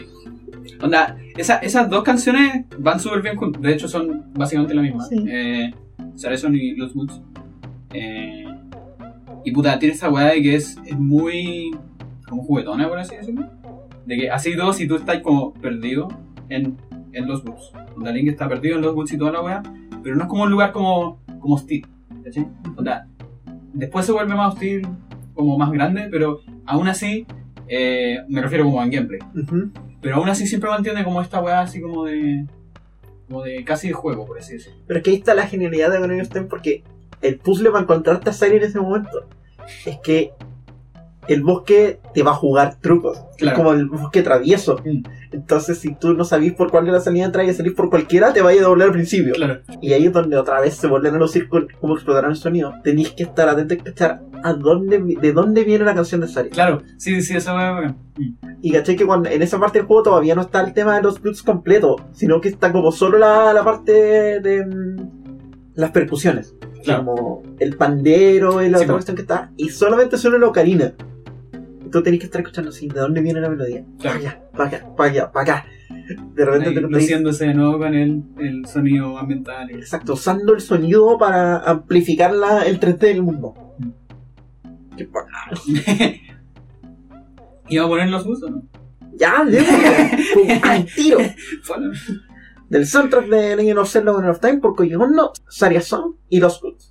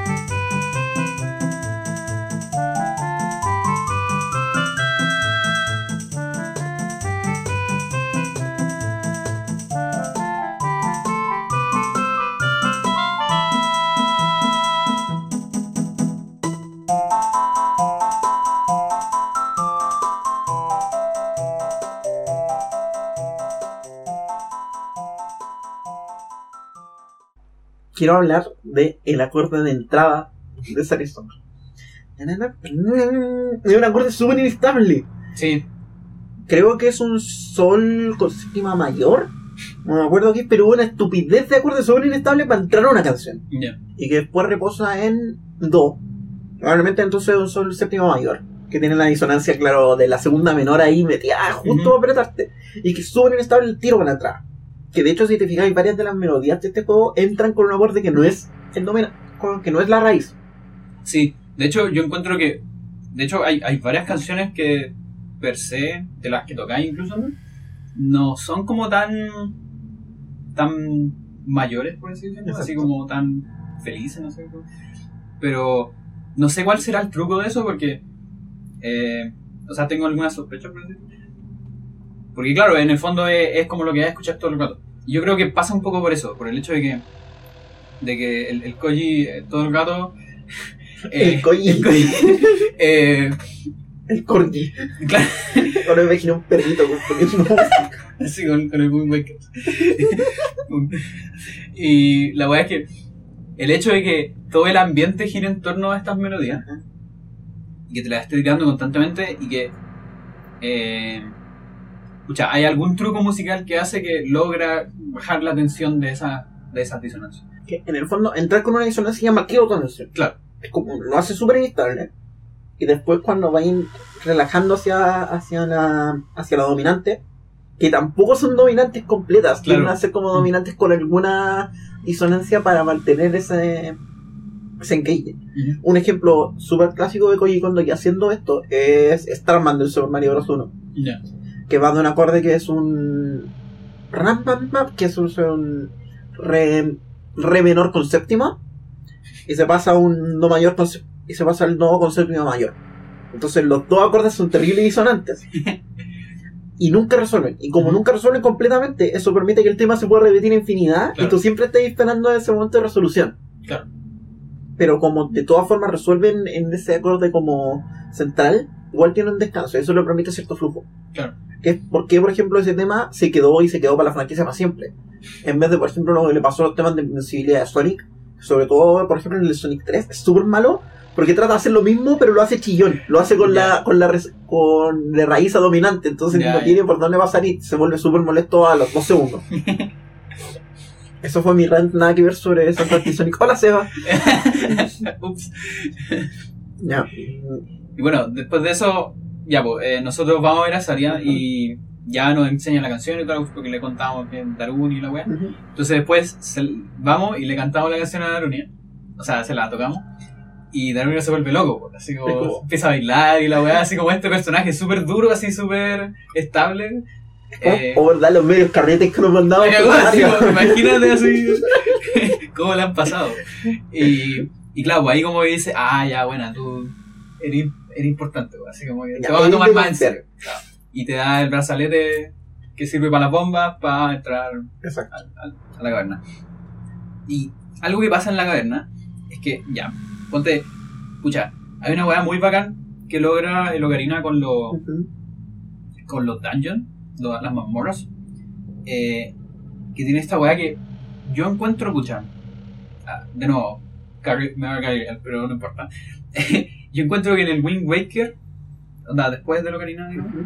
y en el Twilight, yo no sentí esta weá así como de que, como de que la música fuera tan perfectamente con los dungeons. Como que no las recuerdo tanto, ¿cachai? Onda, de hecho, de hecho del Wind Waker como que no recuerdo casi ninguna música de dungeons. Recuerdo algunas de jefe, ¿cachai? Así como la, la más famosa esta, ¿cómo se llama? La, la, esta del, del gusano este, Ah, que es hermosa esa canción. Eh, pero como de los dungeons, como que no me acuerdo. En cambio aquí, como que tiene esta weá de que me acuerdo al tiro de los lugares. Y si bien Dodon, Dodongo Cavern, la caverna de Dodongo, está usado en otras partes también, en otras cavernas, por así decirlo, eh, encuentro que tiene una buena presentación, por así decirlo, y contrastando o, o comparándola con el Deku, en el Deku hablábamos de un misterio como medio corrupto, Sí. eh, etcétera, un poco oscuro, pero no tan oscuro. Este ya es un misterio como más peligroso, Sí, como aquí- más, así como, eh, eh, es como, ¿cómo decirlo? Eh, de Es que- hecho, ¿Mm? Acá te nombraron el enemigo de entrada. Claro, sí, Tú po. sabías lo que iba a Claro, exactamente. Tú sabías que aquí hay peligro. El Claro. peligro que, que tiene el Deku adentro, eh, Como no cacháis que. como que no caché qué es, y de hecho el propio Deku te lo oculta. Así como Claro. que el Deku sabe que está enfermo, pero no te lo quiere decir. Sí, po. Aquí tú sabías el tiro que va con unos cuestiones que tienen que ser terrible peligrosas. Si los Claro, coros si no lo- son gigantes, no quieren hacer nada con ellas. Claro. Y el tema es súper hostil. Y de hecho, me recuerda mucho al tema de las minas del, del Donkey Kong Country. Sí. No el de los carros, el de la mina. Ese que es súper minimalista, súper Ah. oscuro, porque tiene mucho eso. Tiene unos sonidos así como raros de fondo, así que suenan un poco, así como. Y así, ¿cachai? Eh, y me da como un poco esta sensación, así como de como de oscuridad, de no cachar como muy bien para dónde va, y todo ese aspecto. Además, todo Cavern es el primero que como que tiene que trasladar la fórmula del Zelda 2D hacia el calabozo en 3D. Sí. Porque el primero donde tenéis como estos puzzles ya... Los puzzles de Zelda nunca han sido una cosa muy avanzada, digamos. Son muchas veces, encuentra el ítem que...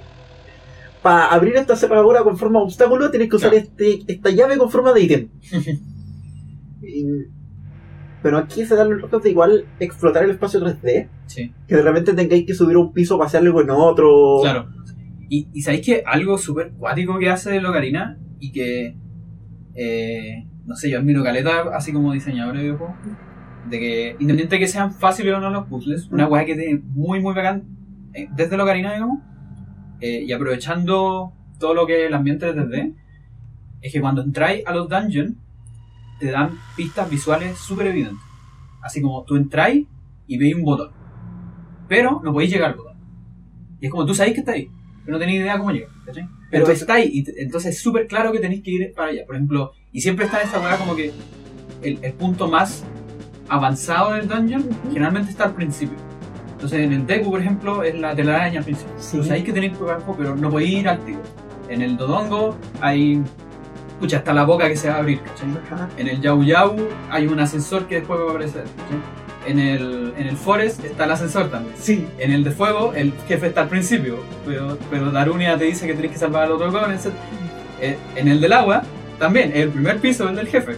En el Shadow, ya, el Shadow es como el único un poco más distinto, pero también está como el shortcut de- del barco. Sí. Y el último también tiene, en el fondo, todo esta, este- esta, esta opción de que tú completáis el, una vez que completáis el dungeon, eh, el juego te, te hace como una especie de atajo hacia el final, por eso, Sí, que es como un, un círculo completo. Eso te permite, pucha, te facilita que el progreso del jugador en caso de que se muera, Claro. porque de todas formas recién al principio. Y Y te anticipa mucho, porque te muestran tiro las jugadas a las que tenéis que llegar. eso es súper útil lo que los diseñadores de juegos llaman como el breadcrumb, que es esa pista, esa migajita de pan ahí que el jugador va a seguir instintivamente como paloma Claro. para cachar para dónde tiene que ir. Y como también a partir de eso podría ser que el jugador vaya infiriendo las pistas él mismo. O sea, o que sienta que las está infiriendo, en el fondo se las está diciendo tú. Sí, El jugador tiene que sentir que las está induciendo él. Por ejemplo, en el caso de. Perdón, es que no se me ocurre otro ejemplo en este Sí, momento. En el caso de Cave Story. Cave Story tiene esa mecánica donde si tú salís por una puerta mirando hacia la derecha, a la siguiente habitación entráis mirando a la derecha. Y la entrada, la primera sala está diseñada para que salgáis mirando hacia la derecha. Ah, lo que pasa que Es que salís mirando a la derecha, Oye, la avanzáis hacia la derecha y te encontré con que el camino está bloqueado. Entonces ahí recién te retrocedes y como Claro. la cámara no está justo centrada en tu personaje, miráis hacia el lado cachai, oh, pero hay más para allá. Claro. Te devolví, avanzáis, seguí el camino, porque el único camino que hay, encontráis el arma y ahí recién es como, ah, y te devuelves y al fin podías echarte el obstáculo que no te dejaba avanzar. Claro. Entonces ahí todo un proceso de breakdown de usar tu mecánica de juego para hacer que un jugador vaya en la dirección en la que tú quieres que lo haga, Claro. pero que sienta que lo hizo él. En Ocarina of Time está eso mismo. Está ese como primera llave que tú veis que está ahí, ahí, evidentemente. Sí. y que es lo que tienes que resolver, pero no sabéis para dónde está. El juego te lleva hacia un camino como como intuitivo, es decir, el primer lugar en donde vais y te presenta la versión en miniatura del problema que tenés que resolver más Claro. adelante. Y después simplemente vais teniendo solo ese problema hasta que resuelvas el final. Y esa estructura permite que los a- permite que los dungeons puedan circular. Sí. Y además pues, explota muy bien el 3D, tener muchísimos pisos, no acuerdo Sí, pues el hecho de que podáis como mirar para arriba, que la pista esté como arriba, ponte cosas así. Exacto. Eh, de hecho tenía esta como cámara en primera persona que te permite como mirar. Y ahí está hasta Navi ayudando. Que Sí, ya también. todos odian a Navi, pero ya. Pero claro, onda, igual como pensando en un jugador como con poca expertise, con Ah. poca experiencia en videojuegos, Navi igual es como un- una gran ayuda. cuando- Sí. Podrían haberlo hecho menos hincha pelotas, pero Sí. ya. Pero bueno, Pero bueno, tenían que aprender en algún momento. sí. Eran de los primeros como Sí. asistentes virtuales. Sí, pues de hecho. Parece que está intentando resolver un dungeon. Claro. ¿Te ayuda? Y bueno, entre medio del dungeon está la música de Miniboss, que es es el primer dungeon con Miniboss. Y están, son los Lizalfo. Y yo no puedo escuchar esa música sin escuchar a los Lizalfo gritando. Y los Lizalfos que además son de los primeros personajes que tienen técnica, porque sí, po. no podéis llegar a eso, atacarlo a la bruta. eso es bacán de los Minibosses. Que, de hecho, la mayoría de los, de los enemigos son como muy que podéis como llegar y atacar, ¿no? Sí. Spameas pa, spameas Claro, pa y ¿cachai? vais a ganar. Pero claro, Lizalfo como que tiene su técnica, etcétera, te esquiva los ataques, toda la- y quita más. también. Se pone terrible lloro el, Claro. el lagarto y al final le ahí. Claro. Y eventualmente llegáis al dungeon. Sí. El Dodongo es como. El Dodongo igual es un chiste. Sí, igual es un chiste. Pero aún así encuentro que, a pesar de que sea muy fácil la pelea y toda la weá, encuentro que está súper bien presentado. Onda como el hecho de que eh, caigáis a la cuestión y toda la weá. Y a Link como que, ¿qué onda? Así como que está pasando. Después escucha los pasos, se da vuelta, ¿cachai? Está el tiranosaurio atrás y la weá. Y ahí como que se presenta. Sí. Y una weá interesante es que yo tampoco me había dado cuenta de esto, pero claro, el, Ocarina tiene dos músicas de jefe. Y aquí es donde sale la segunda. Y después creo que es alterno, una weá Wow. en distintos jefes. Eh, y claro, pues esta, esta es distinta. Es distinta a la otra. Se parece mucho. Porque, como decían antes, todas las músicas de pelea tienen un motivo bastante parecido. Eh, pero Y algo que quiero mencionar es que la gráfica de cuando se hace el Dodongo envejeció súper mal. Pero eso es culpa de los emuladores. Mm, Porque acuérdate que esa- esas imágenes no se hicieron para ser vistas en una pantalla LCD de 1080 Ah, claro. o no sé cuánto, de 1990 o 1080 en Project 64. Ujú. Sino para ser vistas en una CRT como la que está ahí, sí. con los filtros que le pone una CRT. Sí, pues. Sí, pues de hecho hay, hay cosas que en una serie en general se ve mejor en, en, en cosas antiguas. sí. Y, y aparte, y, que, que hagan que dijiste eso, porque hay algo muy importante que quiero decir. Esto es súper personal. Eh, bueno, alguna gente lo comparte conmigo más que nada los cineastas. Eh, pero yo quiero hacer como una especie de, eh, de crítica a, a todo lo que son como... Escucha, hay una cosa muy importante en cine, que es el, el, el frame rate Sí, que es básicamente en cine es, es como estándar que sea como 24. ajá. Ese es como el estándar de frames en- por segundo, en cuadros por segundo, digamos. O era el estándar, ahora como que... Ya, claro, ahora puede que se haya cambiado. No. Pero en general, ponte algo que hacen las pantallas plasma y todas esas cuestiones, Ajá. es que hacen esta, esto. Interpolación. interpolación, que es que básicamente toman dos frames reales Ujú. y inventan frames entre medio. Entonces tenía este efecto que, que yo lo llamo así como el efecto gladiador parece protesta en el centro. ¿Cachai? Porque, porque bueno, así como que no, no se ve épico, ¿cachai? Como que en, en verdad parece como una, un- un- una cámara casera, ¿cachai? Como, como algo que grabaste en el patio, ¿cachai? Como, como que en verdad no lo siento, ¿cachai? Y Es que eso tiene que ver también con un problema de cultura, que es que las primeras cámaras que implementaron 60 frames por Sí. segundo se usaron en sitcoms. eh, tenéis mucha razón, no había pensado. Las primeras cámaras de 60 Claro. frames por segundo se vieron en Friends. Entonces, Claro. como la gente tiene asociada como Sí, la sitcom balada que hace Disney para la tarde Claro. en 60 fps. Sí, pues sí, de hecho, o sea, yo estoy convencida que es, es netamente cultural. Eh, onda, a lo mejor si el cine hubiera partido con 60, asociaría eso. Pero encuentro que una hueá bacán que tiene Zelda eh, es, Corra que, 20. es que corre a 20. Y, y si bien mucha gente como que le tira caca por eso y dice así, ah, juego culiao lento, y en, y en PAL es como a 15. Eh, No, bro, tenía entendido, no sé si sabes esto, pero el Zelda corre a 20 de display. sí, pues, en el pause es a 30. O sea, Y todo yo lo demás. entendido que era pause era 60. Ah, no, No, es 30. ah, verdad, si fuera verdad que me mostraron qué pasaba si era 60 el juego, si era la sí, la misma. Pero, pero pucha, algo que me pasa y que yo nunca pude conciliar con el, con el Ocarina 3D, Ujú. eh, si bien admiro muchas cosas del Ocarina 3D que ayudó a envejecer, por ejemplo, los textos más rápidos, un montón de, de cosas que ayudan mejor a la, a la jugabilidad, nunca pude soportar la visión del juego. Porque los 60, ¿cachai? Como que esta cuestión, como que ya no siento esa como magia cinematográfica del Ocarina original. Sí. Y, y claro, para las nuevas generaciones como que da un poco lo mismo, porque es una nueva entrega, ¿no? Filo. Pero yo encuentro que igual esa weá le da, como en el contexto cultural, donde las películas son más o menos ese, ese cuadro por segundo, encuentro que le da mucho, onda, como que de verdad Ya. yo lo sentía cinematográfico. Ya, sí, tiene sentido. Me, me gusta ese enfoque. Y sí, pucha, el Ocarina of Time ya se ve tosco, pero en parte es porque es un milagro técnico que se fue. Sí. o sea, que el, que el primer Zelda 3D haya sido así de rígido, yo encuentro eso. Sí, es, es milagroso. Como pasar del, del Alinto de Paz a eso. ¿qué Bueno, onda? hay mucha gente que lo rechazó. Sí, sí, de todas maneras, obvio. Allá ellos. También pasa. ¿Qué estamos? Bueno, Vamos a pasamos llevar una hora y media, vamos a llevar una hora y media. La de vamos a tener no que pasamos de dividirlo en dos partes. Hay que dividirlo Eh, a todo esto, lo que estamos haciendo es recolectando las piedras para abrir la, la puerta del tiempo. La puerta del tiempo que ya. ¡Oh, la canción del. oh. Sí, vamos a llegar a eso, tranquilo. La vamos a poner yo. O no sé, en verdad, porque ahora viene solo más. Es que eso también es- Toda esa idea de. Me gusta mucho algo que tiene que ver con la canción de Zelda. Y que aquí me quiero tirar un carril. La canción de Zelda en todo el juego se usa como prueba de tu identidad. Sí. Como cada vez que tenés que probar que tú venís. De la misma manera que una vez usaste la carta para probar que tú eres confiable y que estás del lado de Zelda. Claro. El juego usa la canción de Zelda todo el rato para probar que tú eres tú. Claro. Entonces es una canción que se usa todo el rato para que te den accesos, para que te den permisos, para... Claro. Es como Simón dice, o Sí. claro. Y algo que funciona muy bien con eso es que hace que esa canción se vuelva tu pase para todo. Claro. Y es lo primero que intentáis muchas veces. Sí, de hecho, Y como- así, hay un puzzle, ya, veamos si funciona la celda del lugar. sí. Y...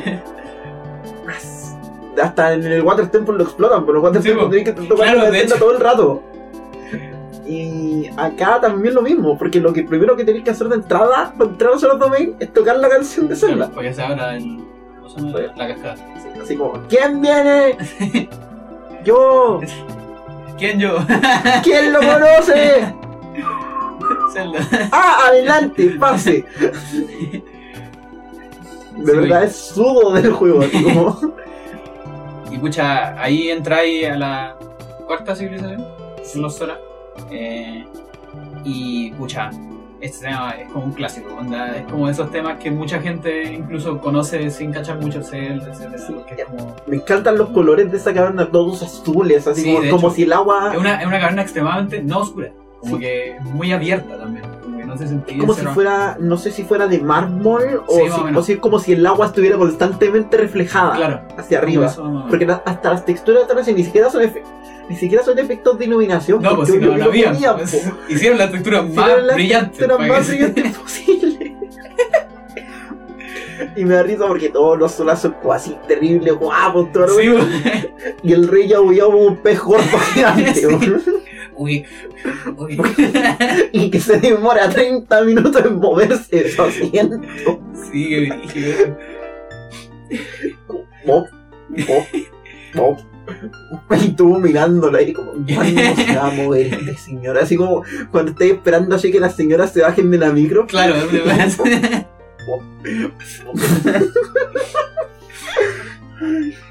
y, y bueno, eh, ya después de eso, una canción que está entre medio.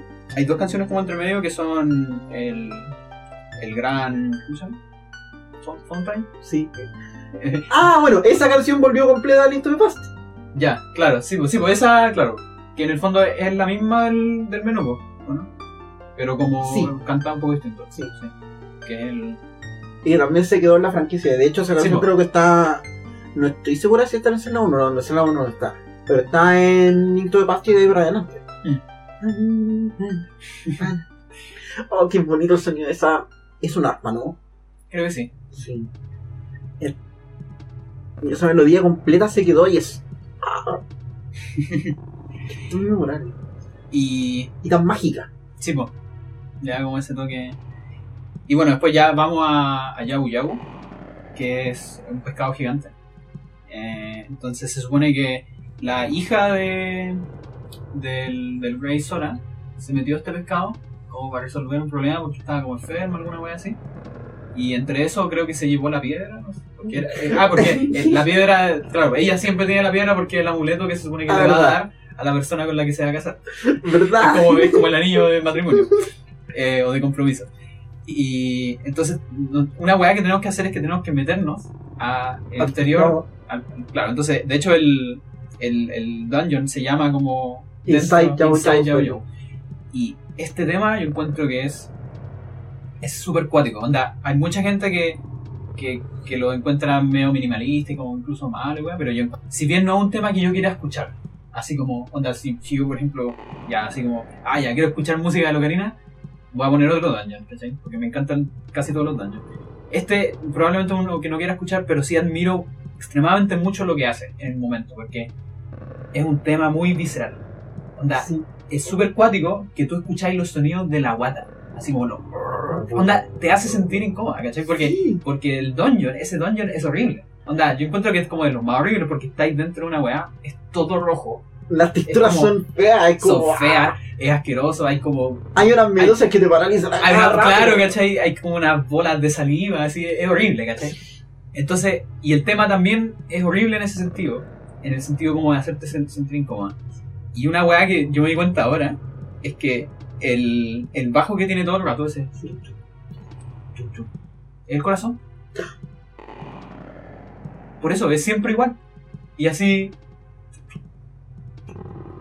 El corazón de, de Yao Yao. Yo no había cachado hasta, lo- hasta que lo había escuchado ahora. Oh, oh, ¿Cómo me acabo de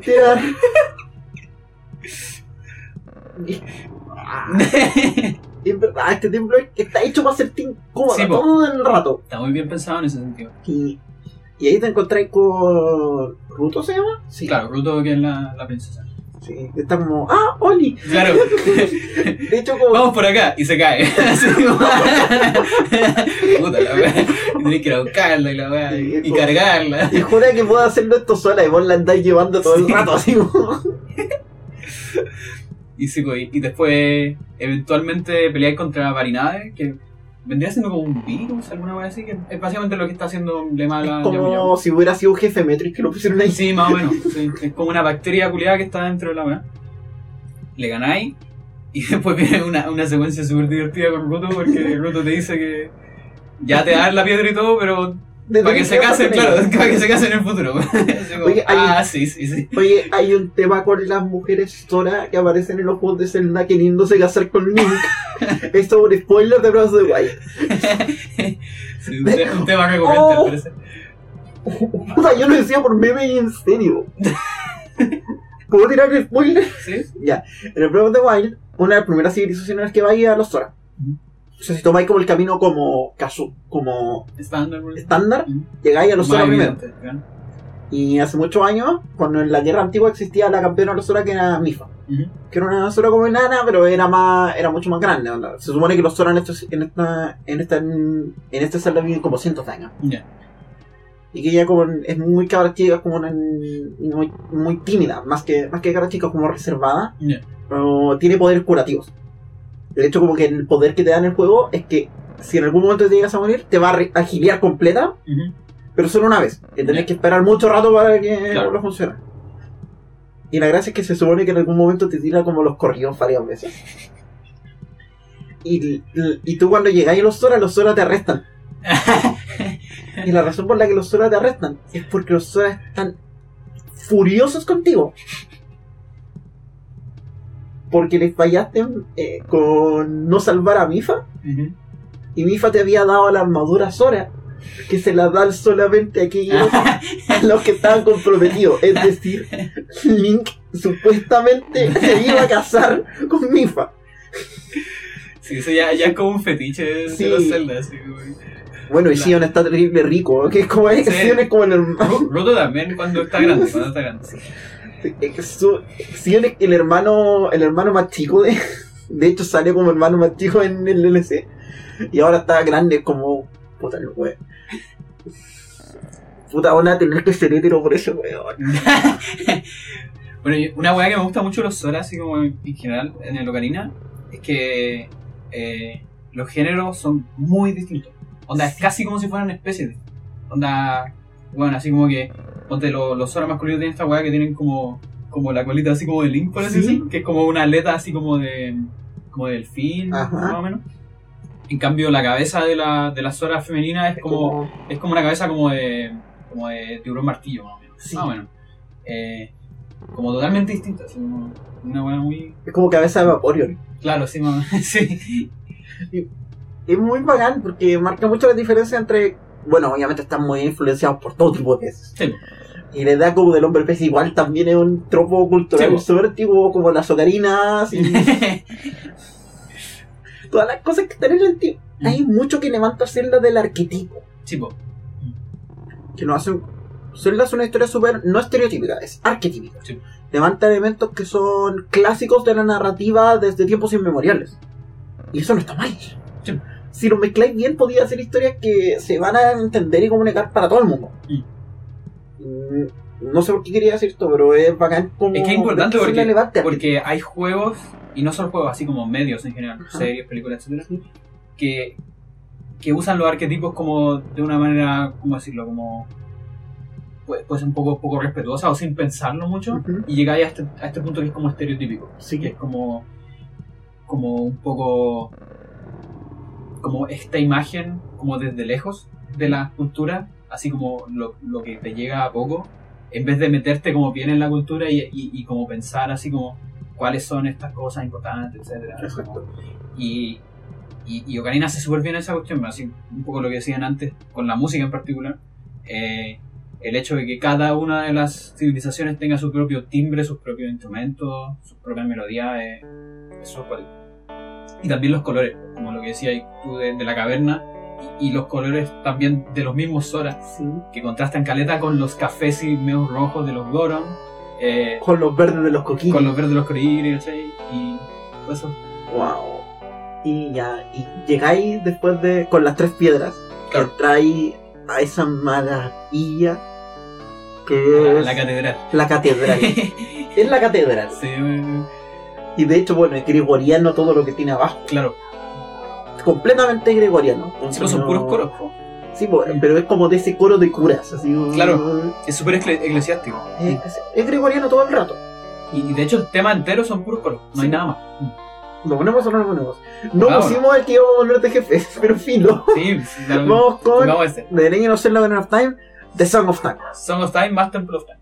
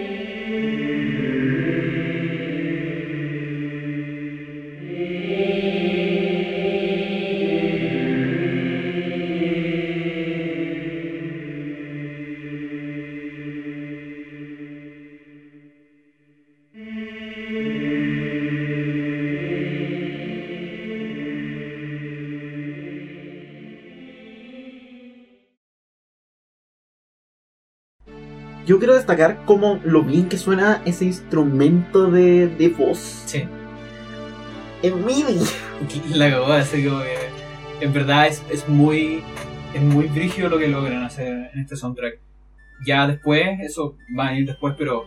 eh, hay, hay mucho sonido en, en Link adulto que son eh, instrumentos como bien poco usados en Occidente, que son como algunos flautas y, y como violines como de Medio Oriente, como árabe y cosas así. Citaras. Claro, esas cuestiones en MIDI que te salgan bien es muy difícil, onda, de verdad así como...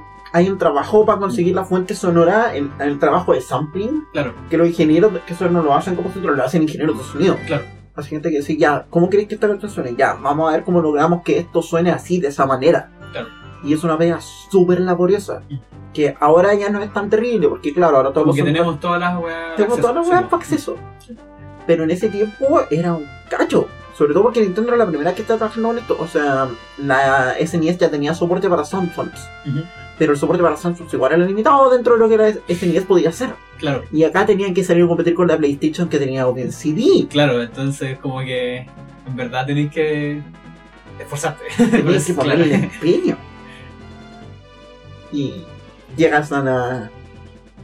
Se abre la puerta al tiempo. Se abre la puerta del tiempo. O te saltáis la puerta del tiempo, depende de cómo andes de. Claro, sí. Cosas que pasan.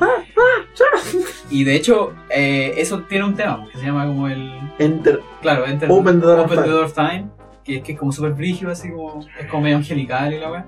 Veis las piedras, viendo la cuestión. Y Y- después llegáis a la, a la espada maestra, Que de que vendría siendo... tengo una duda. ¿Tú cuando, cuando entras al templo, sabes que la espada maestra está al otro lado o no lo sabes? Creo que no lo ¿Sabes sabes. me acuerdo, parece que no. No lo sabes. no. No me acuerdo si alguien te lo dice. Creo que no te lo dicen. Porque lo que, lo que me cabe la duda es como, entonces, ¿por qué quiero ir ahí entrar? ¿O por qué te llevo Buena pregunta. A lo mejor te lo dicen, pero no entendí mucho qué onda. No, yo, yo creo que te lo dicen porque igual está como, no sé, pues mira, está en el, en el logo, Ya, sí. ¿cachai? Como que... Y está ahí, lo único que ves en el templo al centro. El tema es que tú no sabes para qué sirve. E Lo que va a iluminada hacer, claro. la espada maestra. Que, que vendría siendo como el segundo ítem más importante del juego, más así como Ocarina, después Mama. Que también como es, un- es uno de los ítems más icónicos de, de la saga. Exacto, una espada maestra que data desde el Link to the Past. Sí, pues. El Zelda 1 no la tenía definida, el Zelda 2 tampoco, pero es Link to the que la pone en este contexto como de un ítem especial, Claro, que, protegido. que en el fondo solo puede ser blandido por el héroe y ese, tipo de cosas. Es- que tiene como un poder como santo casi, La Excalibur. La Excalibur, básicamente.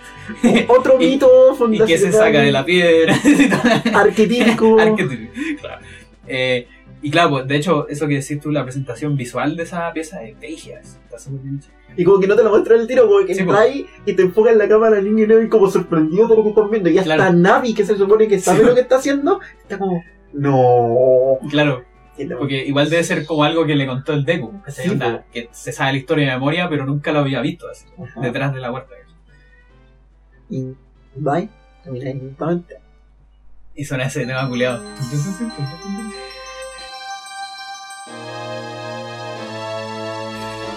Sacáis la espada de la piedra. Y saltamos 7 años hasta el próximo, hasta la parte 2 de este episodio, porque ya vamos hora y media Exactamente. rayando de of Time. ¿Pasarán 7 años? No lo sé. Sí. Así que en 7 años va- van a escuchar la segunda parte. Sí, oye, pero estamos en la línea temporal de Link cabro chico o de Link adulto. Mm. No sé, ahí va- vamos a ver. No sé, yo no quiero ir a ver a mi yo de hace 7 años. O en todo caso, qué terrible. Bueno, muchas gracias por escuchar este episodio de Onda Cuadrada. Yo soy Emma. Soy Pandora. Al fin lo dije bien. Vamos a volver con la segunda parte de esto. Sí. Nos salió un poco largo. Es a propósito. Onda, decidimos como no guardarnos eh, Sí. todo lo que queríamos hablar de este Ocarina of Time es un juego importante en la saga de Zelda, es importante Sí. en términos de música. Y si hay que nerdear todo lo que haya que nerdear, se nerdeará. Pero yo quiero llegar a la casa en metro. Sí, aparte. No, y, y admito que así como improvisando salió súper bien que justo íbamos a llegar al link adulto y ya llevamos caleta, entonces ya, pues hagamos la segunda parte de la segunda parte del juego. Eso lo voy a editar. ok.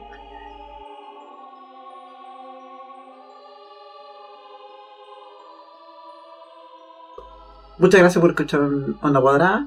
Hasta la próxima. Chao, chao.